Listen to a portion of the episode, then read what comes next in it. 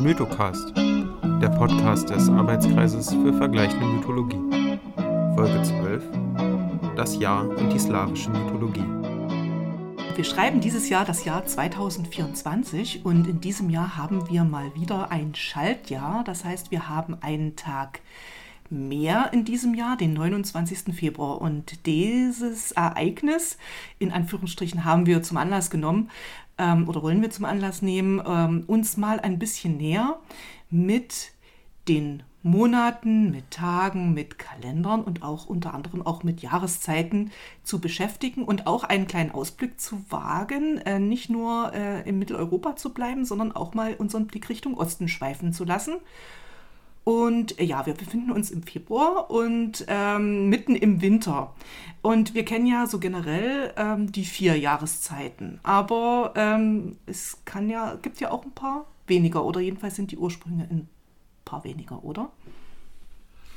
Ja, äh, wenn wir jetzt den ganzen slawischen Raum uns anschauen, dann müssen wir gar nicht nach Osten gehen, dann können wir eigentlich hier bleiben, weil zwischen Elbe und Oder, das ist die Germania Slavica, wo einst äh, slawische Stämme gelebt haben und bis heute zeigen die äh, Ortsnamen, die Personennamen und so weiter und so fort, einschließlich Leipzig, der Lindenort, davon, dass es nicht urgermanisches Gebiet gewesen ist, obwohl vor der Siedlung der, der Slawen auch schon mal Germanen hier gewesen sind. Ja, und äh, je nachdem, wo wir uns befinden, sind die Jahreszeiten sehr unterschiedlich ausgeprägt.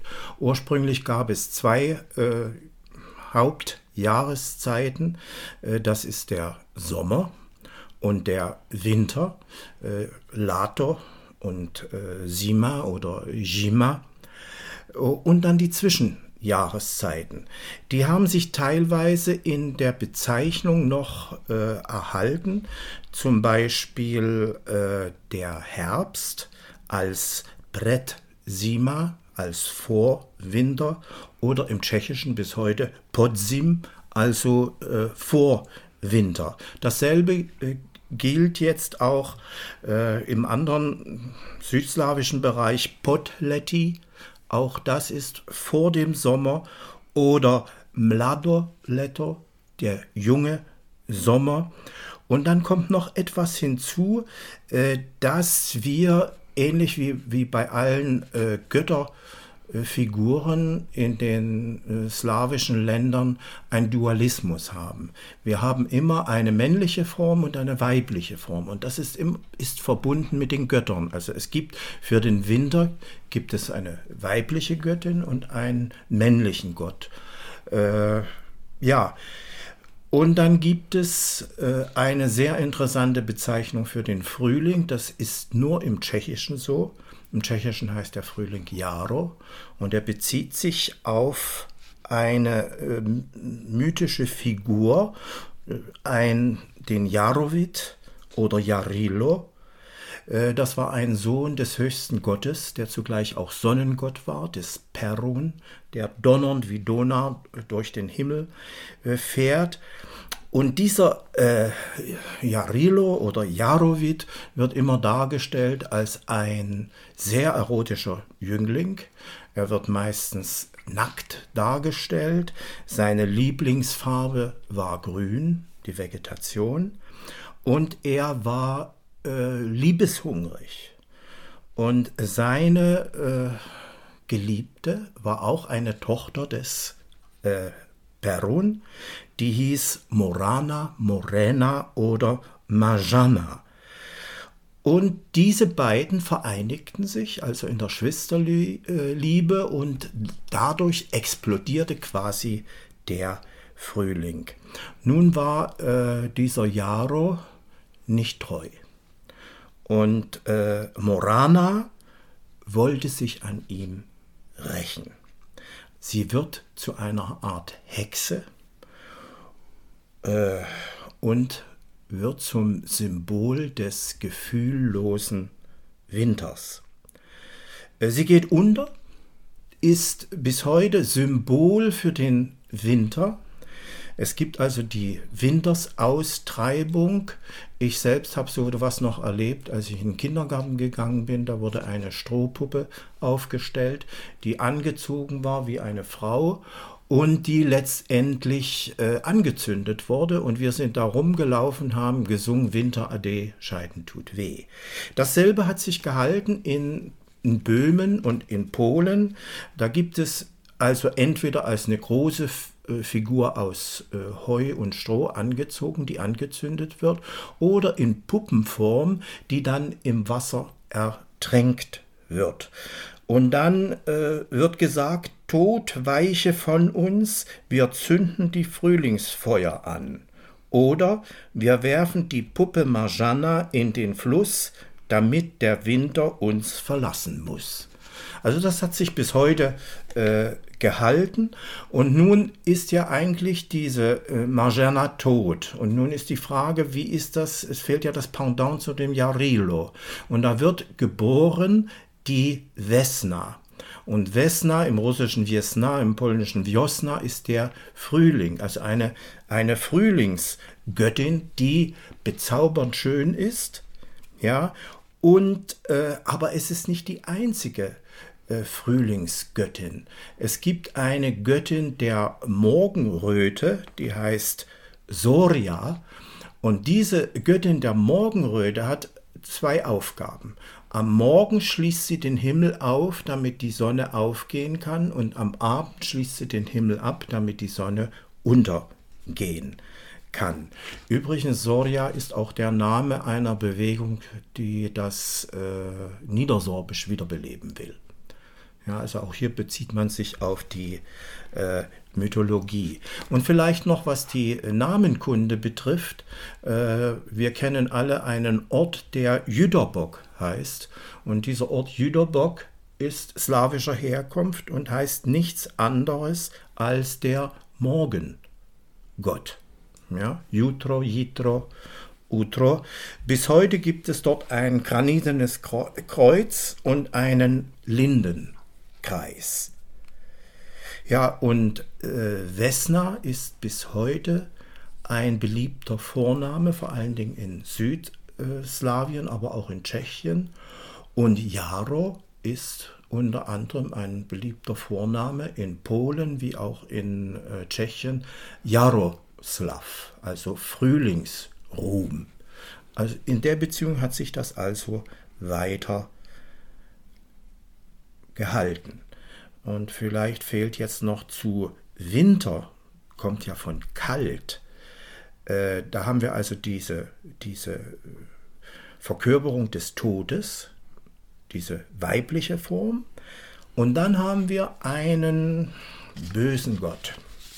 Das ist der Frost, der Gott Moros oder Maros, ein böser Geist mit eisigem Atem, der alles tötet mit seinem Atem. Und äh, die Eiszapfen, das sind seine Tränen. Und er fordert als Opfer immer schöne Jungfrauen. Nun hat sich das in den Märchen weiterentwickelt. Da haben wir dann also den Großväterchen Frost, Djet Maros, der mit seinem Stab, also auch alles, was er berührt, zu Eis macht. Und der ist eigentlich so in der in der Märchenwelt, in der russischen Märchenwelt eigentlich gar nicht so böse.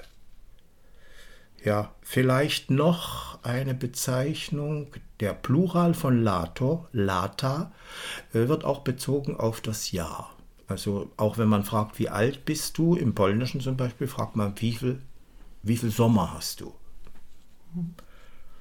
Du hast ja gerade die, die, die Vesna erwähnt, den Frühling. Und ähm, ist es dann in den slawischen Gebieten auch so gewesen, dass so von den Ursprüngen her auch die Jahresanfänge eher in den Frühling gesetzt worden sind? Also wir kennen das ja in vorrömischer Zeit, dass der Jahresanfang dann wirklich so im März stattgefunden hat. Und äh, die Monate, die zwölf, die wir ja so kennen und was wir ja auch ähm, aus dem römischen hauptsächlich auch übernommen worden sind, sind ja dann so nach und nach haben die sich erst auf zwölf sozusagen ergänzt.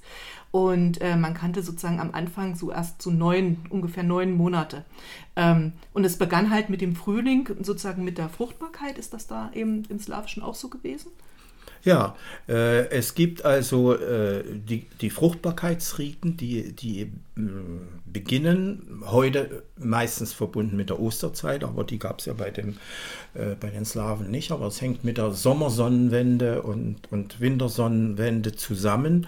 Und dann gibt es bis heute in, äh, in der Lausitz nicht, die Oster. Reiter, die aber eigentlich mit Ostern nichts zu tun hatten, denn sie, sie umritten die Fluren und beschwörten dann die Götter, dass dieses Land fruchtbar ist und eine Ernte erträgt, äh, Ernte trägt. Und dann gibt es nach wie vor im, im Zittauer Gebirge und in, in auch anderen Gebirgen die Feuerräder, die also die Berge heruntergerollt werden und dann über die Felder rollen, die also für diese Fruchtbarkeit stehen. Und äh, dann noch etwas Heidnisches, wenn man also äh, am Ostermontag nach, nach äh, Tschechien geht, dann sollen sich die Frauen vorsehen, weil nämlich dann die Frauen dort mit Birkenreißern geschlagen werden können und in Polen mit Wasser, manche sind auch edel, die nehmen dann Parfüm, die Mädchen besprüht wären. Das ist auch ein Fruchtbarkeitsritual, denn die Birke steht dafür, dass sie mit zuerst grünt äh, also ein Symbol für die kommende Jahreszeit. Später ist natürlich durch das Christentum äh, das Osterfest drüber gesetzt worden. Nicht? Wir haben bis heute die, die Ostereier und so weiter als Fruchtbarkeitssymbol. Also da ist eine äh, wirklich, äh, wo sich heidnisches mit christlichen. Hm. Das heißt im Prinzip, hat. die, äh, der, hat der römische Einfluss, äh, hat das da Einfluss genommen, der römische, die römische äh, ich sag mal, es gab ja auch so römische äh, ja, äh, Gebiete, sozusagen auf dem Balkan zum Beispiel, äh, ist da was äh, sozusagen dort in die, äh, sowohl in die Mythologie der Jahreszeiten was mit reingekommen, als auch sozusagen so kalendertechnisch? Ja, man muss ja sich verdeutlichen, dass die Westslawen unter die Herrschaft von Rom gekommen sind. Dadurch haben sie auch den Kalender da übernommen, dadurch haben sie die lateinische Schrift übernommen. Das hatte also einen großen Einfluss und darüber werden wir später noch äh, sprechen, dass dann auch die, äh, die Monatsnamen entsprechend angepasst wurden, während äh, ein Teil der Südslawen und der, die Ostslawen im Bereich von Byzanz waren und dadurch also das, das griechisch-orthodoxe eine Rolle gespielt hat bei der Christianisierung äh, und auch äh, teilweise eine, eine andere Mythologie äh, vorhanden war. Äh, aber äh, wenn man über slawische Mythologie spricht, das ist ja relativ schwierig, dann haben wir vor allen Dingen einen Gott, der alle eint. Und das ist Perun, der sogar bei den Balden auftritt als Perunas. Ähm, das ist interessant. Schlägt sich da die slawische Mythologie heute noch in den Kalender-Monatsnamen nieder? Ja, es, äh, das ist so, wo man nicht genau weiß, hängt das jetzt mit der Mythologie zusammen. Bei vielen hängt es zusammen äh, mit der Natur und mit der Abfolge im, sagen wir mal, im Kalender der Bauern. Also wir haben äh, Monate, äh, die Wintermonate, die äh, zum Beispiel der Januar, der heißt im Tschechischen der Eismonat, Leden, der Eismonat, und im Polnischen eigentlich der Monat, in dem die Bäume gefällt werden. Oder der äh, Februar, das ist dieser strenge Monat, Luti. Äh, Lateinisch haben wir wieder Margets, den März, der also vom, vom Lateinischen kommt. Aber im Tschechischen ist es Präsent, das ist der Birkenmonat. Ja, das, was ich vorher sagte mit diesem Ritual, mit den Birkenzweigen schlagen, nicht? das passiert eben im dritten Monat. Und jetzt ist es interessant, dass wir im Tschechischen und im Polnischen einen Blühmonat haben, aber der Unterschied ist, dass äh, im Tschechischen das ein anderer Monat ist als im äh, Polnischen. Der Blühmonat, Quetchen im Polnisch ist der April, während äh, der Quetten bei den Tschechen der Mai ist. Und hier haben wir aber eine Doublette. Wir haben im Tschechischen Mai und wir haben Quirten, also zwei Monate. Äh, dann haben wir den, den sechsten Monat, äh, und hier streiten sich die Leute darüber, ob das kommt vom Wurm, Czerwiec. Ich glaube nicht, es kommt eher von der Farbe Czerweni oder Czerwone rot. Äh, es blühen Blumen rot, wie zum Beispiel der Mohn, äh, eine Nationalblume in, in Polen, ja, und die Früchte sind rot, ja, die Erdbeeren und so weiter und so fort. Da würde ich gerne mal einhaken, weil also es schaut ja so aus, dass sozusagen im slawischen Raum die Monatsnamen sehr, sehr stark an der Natur sich ausrichten, also sozusagen wirklich so Naturbezeichnungen haben, während ähm, wir, also unsere Monatsnamen, die ja eben aus dem, aus dem Römischen eben auch kommen, hat man ja so einen sehr seltsamen Mix. Also man hat ja so Götternamen. Also zum Beispiel den März ne, vom, vom ja. römischen Gott Mars, dem Kriegsgott, oder Janus bei Januar, äh, dem Gott sozusagen der Übergänge und äh, sozusagen der Schwellen.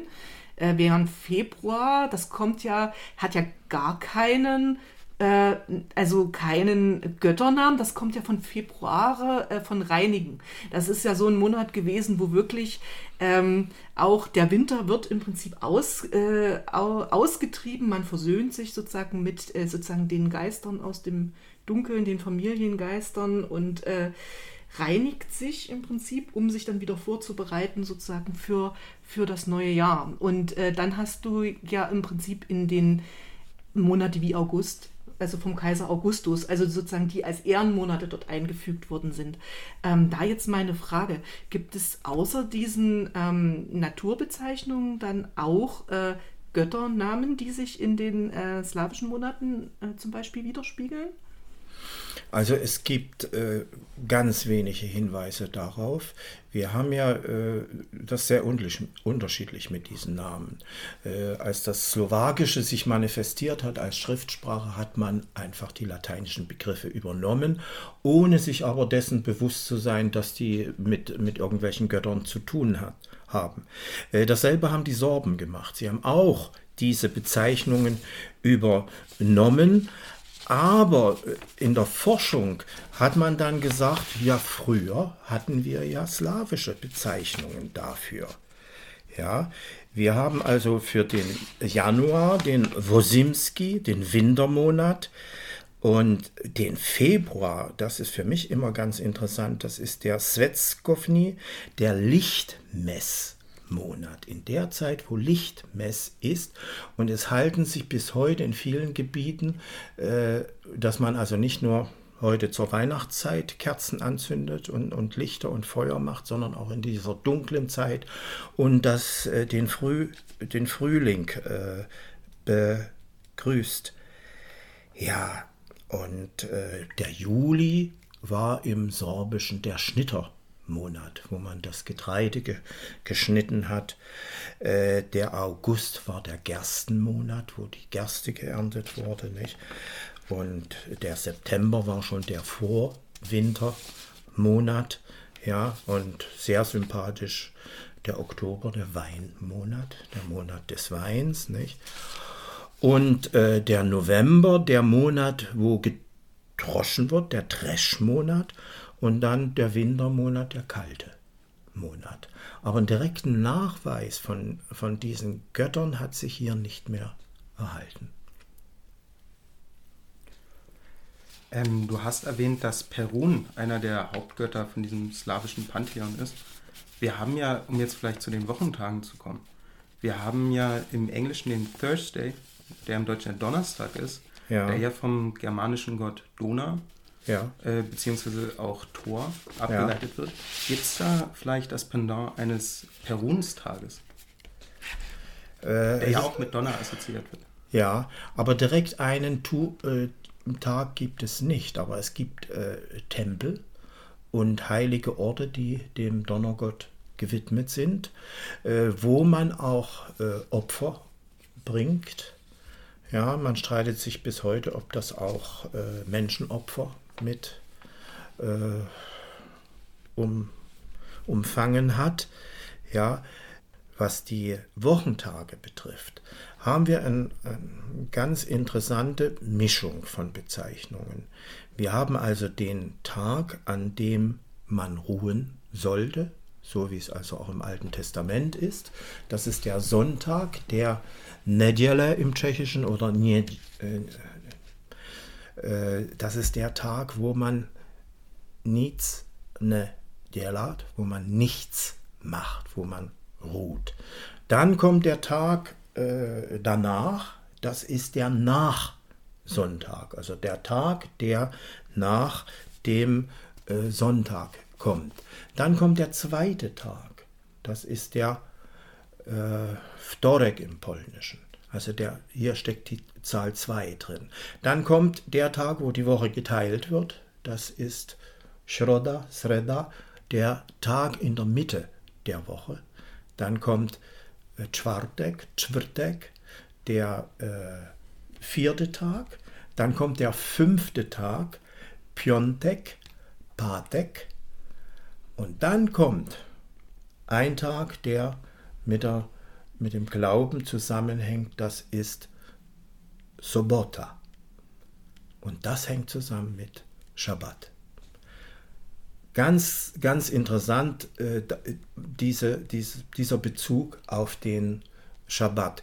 Im, in Polen ist es natürlich, weil in Polen haben immer sehr, sehr viele Juden gelebt. Nicht? Und das, die haben sich natürlich auch gegenseitig in ihren Bräuchen und Sitten beeinflusst. Das ist äh, spannend, dass es da so Parallelen zu unserem deutschen äh, Wochentagssystem gibt. Wir haben ja auch einen Mittwoch, der ja irgendwann von der katholischen Kirche äh, zu diesem Mittwoch geworden ist. Davor war ja noch ein göttlicher Bezug auch. Ähm, und wir haben den Samstag, der ja auch quasi Bezug auf diesen äh, Schabbat nimmt. Ähm, der Sonnabend eigentlich nicht, aber der Samstag. Ne? Das ist interessant. Ja. ja. Und genau, wie erklären sich vielleicht diese Parallelen? Ist das einfach, weil der Einfluss der gleiche gewesen ist oder? Äh, wir müssen ja davon ausgehen, dass es im Prinzip solche, die Nationenbildung war ja viel später und dass die Leute einfach zusammengelebt haben. Entweder haben sie nebeneinander gelebt oder sie haben miteinander gelebt. Äh, wenn wir alle mitteleuropäischen Großstädte annehmen, ob das Prag ist, ob das Krakau ist, ob das Warschau ist, ob das Budapest ist, das waren ja nicht rein tschechische, polnische, ungarische Städte, sondern sie haben miteinander gelebt und es gab außer den jüdischen Ghettos eigentlich nicht spezielle äh, Viertel, wo nur Deutsche oder nur Tschechen gelebt haben. Nicht? Also das ist es hat sich auch in, in, der, in, der, Sprache beeinflusst. Wir haben so viele äh, Germanismen in, in, der Sprache, die man dann später versucht hat, durch eine Sprachreinigung zu beseitigen, aber der Umgangssprache existieren sie nach wie vor. Mhm. Aber ähm, es ist ja spannend, es ist ja auch diese altbekannte Sieben-Tage-Woche, die ja im Prinzip so ihren Ursprung weit vor Christus im babylonischen Raum ja auch hat mhm. ähm, und auch zurückgeht auf ähm, die Beobachtung äh, sozusagen der Himmelskörper und auch der Planeten, also die, die fürs bloße Auge halt eben sichtbar sind, wie Sonne, Mond, äh, dann später also Jupiter, Saturn zum Beispiel oder Venus, Merkur und ähm, äh, hat man, hat sich noch was von diesem Planeten in irgendeiner Weise dort in den Wochentagen im slawischen Raum dort äh, irgendwo erhalten, dass man da diesen Bezug hat? Nicht, dass ich wüsste. Also da weiß ich nicht, dass es einen Bezug gibt. Obwohl die, die Sterne bei Weissagung immer eine große Rolle gespielt haben. Ich habe jetzt gerade äh, mich mit einem Buch beschäftigt aus der polnischen Literatur, wo äh, das Sternbild des großen Bären äh, den Leuten, die sich verirrt haben, den Weg weist. Und das Interessante ist aber auch hier, dass der große Bär im, in unserem Kulturkreis männlich ist, aber im, im polnischen, slawischen weiblich. Dann ist es die große Bärin. Ja. Noch eine vielleicht ungewöhnliche Frage. Wir sind jetzt von den Jahreszeiten zu den Monaten, zu den Tagen gekommen. Gibt es vielleicht, also wir kennen das aus unserem Kulturkreis ja nicht, aber gibt es im slawischen Kulturkreis auch Eigennamen für bestimmte Stunden oder bestimmte Tageszeiten? Ja, Das ist, hängt das wieder mit der Sonne zusammen. Eigentlich äh, richtet sich alles nach der Sonne.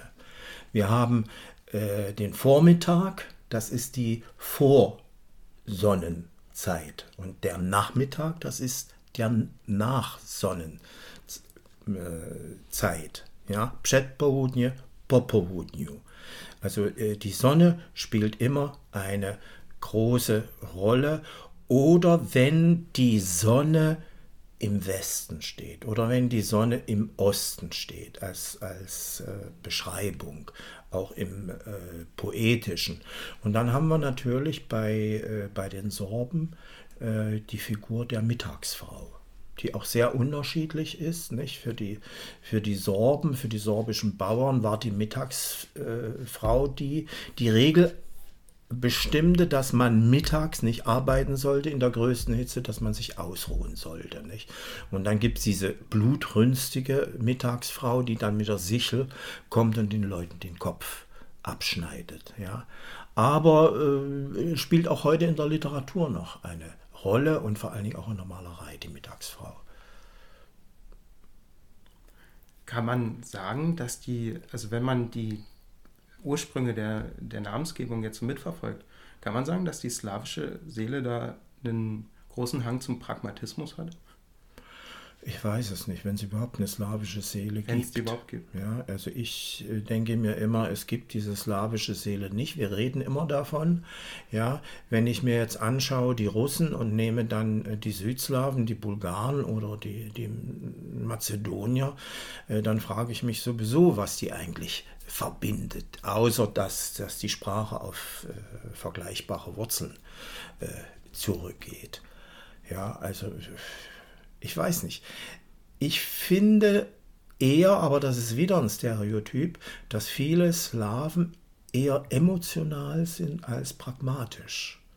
Ja, also das Emotionale spielt, glaube ich, eine große Rolle, äh, genauso wie eine große Rolle spielt die Vorstellungskraft und die Fantasie. Und dann kommt der nächste Stereotyp, wie unterscheiden sich Polen und Deutsche? Ja, die Polen haben Fantasie und die Deutschen haben keine Fantasie. Also am besten lässt man sich nicht zu sehr auf die Stereotype ein. Nee, hm. da kommt man in Teufels Küche. Ja, aber es werden natürlich auch solche Stereotype immer wieder äh, verwendet, auch heute noch, meistens aus Ignoranz und Arroganz, weil man, es, es hilft natürlich, wenn man sagt, ja, das ist äh, der slawische Geist oder die slawische Seele. Und dann unterscheidet man eben nicht, was an der Grenze von den Westslawen und äh, Ostslawen oder Südslawen passiert, sondern die werden alle in einen Topf geworfen. Es geht ja eigentlich auch nicht, äh, wenn wir jetzt den germanischen Bereich nehmen, wenn wir jetzt nehmen äh, England, ja, wir, wir nehmen Friesland, wir nehmen äh, Deutschland und so weiter. Nicht? Also dieser, dieser Pangermanismus. Aber vielleicht, das habe ich äh, vergessen zu sagen, darauf hinzuweisen, wir hatten ja auch in, in, im germanischen, deutschen Bereich andere Bezeichnungen für Monate. Wir hatten den Lenzing für den Frühling, nicht? den Hartung. Und wenn ich mich nicht irre, gab es auch unter den Nazis Bemühungen, alte germanische Namen wiederzubeleben. Ich hätte noch eine abschließende Frage und zwar, die, wir haben ja schon so das mit der Christianisierung angedeutet und äh, natürlich hat die ja auch vor den slawischen Gebieten keinen Halt gemacht. Und ähm, da sind ja auch sehr viele Feiertage zum Beispiel sind ja sehr christlich, also entweder neu etabliert worden oder ähm, heidnische Feiertage sind halt christlich überformt worden. Und ähm, wie sieht denn das dort mit diesen Feiertagen aus? Hat sich da sozusagen so aus dem äh, mythologischen noch, dort haben sich da noch Feiertage oder Bräuche sozusagen so erhalten?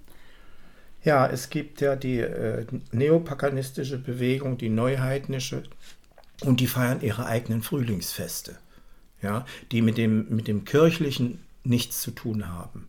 Und wir haben Feiertage zum Beispiel, die hängen mit der Christianisierung zusammen, bis heute in der Slowakei, aber auch in Tschechien, äh, für Kirill und Method, die Slawenapostel, die ja aus Thessaloniki kamen, äh, die dies, äh, ihre Nachfolger haben das kyrillische Alphabet dann aufgestellt. Sie selbst haben die Glagolica, also eine Vorform des kyrillischen Alphabets, äh, äh, geschrieben. Und die kamen bis Mähren. Und sie kamen aber nicht bis Böhmen. Aber trotzdem ist in Tschechien bis heute äh, ein Feiertag für Kirill und Method, genauso wie in der Slowakei. Und äh, im, in der Lausitz gibt es ein Denkmal für beide, obwohl die nie in der Lausitz gewesen sind. Aber das hat auch damit zu tun, als die Bibel übersetzt wurde, gab es viele Sorben, die also nicht die Bibel vom lateinischen, griechischen her übersetzt haben, sondern sie haben die äh, kirchenslawische Version genommen, weil das natürlich näher war an, an ihrer Sprache. Ja, also es gibt bis heute dieses Denkmal in der Lausitz für Kirill und Method. Das ist äh, sehr spannend. Also es lohnt sich auf jeden Fall, einen Blick mal äh, nicht nur äh, vor die eigenen Füße, sondern auch mal Richtung Osten zu werfen. Und ähm, ja, dann danken wir dir für dieses schöne Interview. Dankeschön. Ich bedanke mich auch. Hans-Christian Trepte, vielen Dank für diesen faszinierenden Einblick nochmal in die ähm, Art und Weise, wie andere Kulturen das Jahr strukturieren. Und auch besonders nochmal für den Appell an das differenzierte Denken im Umgang mit anderen Kulturen und eben nicht sich zu äh, Stereotypen hinreißen zu lassen. Ja, ich glaube, es ist ganz wichtig, gerade in unserer jetzigen Zeit, dass wir äh, dieses stereotype Denken von, von Deutschen und äh, Polen, Russen, Ukrainer, äh, dass wir dagegen vorgehen dass wir sehr differenziert das betrachten müssen. Und das erfordert aber Wissen. Und sehr oft äußern sich äh, Menschen, gerade in den Medien, die äh, kaum eine blasse Ahnung haben, aber trotzdem äh, das Denken beeinflussen. Und das betrifft vor allen Dingen auch die Ukraine. Vor dem Krieg hat kaum jemand in äh, Deutschland gewusst, wo genau liegt die Ukraine. Was macht sie aus? Haben die eine eigene Kultur? Haben die eine eigene Sprache? Und die Ukraine ist par excellence ein Land, wo sich verschiedene Sprachen, Kulturen, auch Mythologien kreuzen. Wir haben eigentlich eine klassische Teilung der, der Ukraine äh, ich sage jetzt einmal vereinfachend, westlich vom Dnieper und östlich vom Dnieper. Auch eine Linie, wo äh, ukrainischsprachig ist, auf der anderen Seite überwiegend russischsprachig. Äh, und das sind diese Besonderheiten, die durch den Krieg jetzt, der dazu geführt hat, dass im Prinzip erstmal eine relativ einheitliche äh, ukrainische Identität entstehen konnte, weil man plötzlich einen äh, gemeinsamen Gegner hatte, der gegen die Leute in der Ostukraine genauso war oder noch schlimmer in, in der Westukraine. Und die Westukraine, die also immer mit Westeuropa zusammenhing, mit Polen, mit Österreich, Ungarn und äh, die östliche Ukraine, die mit dem russischen Imperium zu tun hatte. Dann hoffe ich, dass wir so unseren Beitrag auch leisten, vielleicht informiertere Meinungen zu bilden und vielen Dank für das Gespräch. Ja, und ich denke, man sollte das immer fortsetzen, äh, weil ich auch die Erfahrung gemacht habe, dass viele Leute doch äh, lieber zuhören als zu lesen.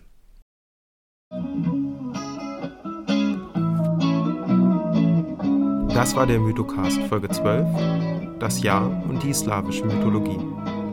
Wenn ihr mehr Infos wollt, besucht uns auf unserer Website auf www.vergleichende-mythologie.de.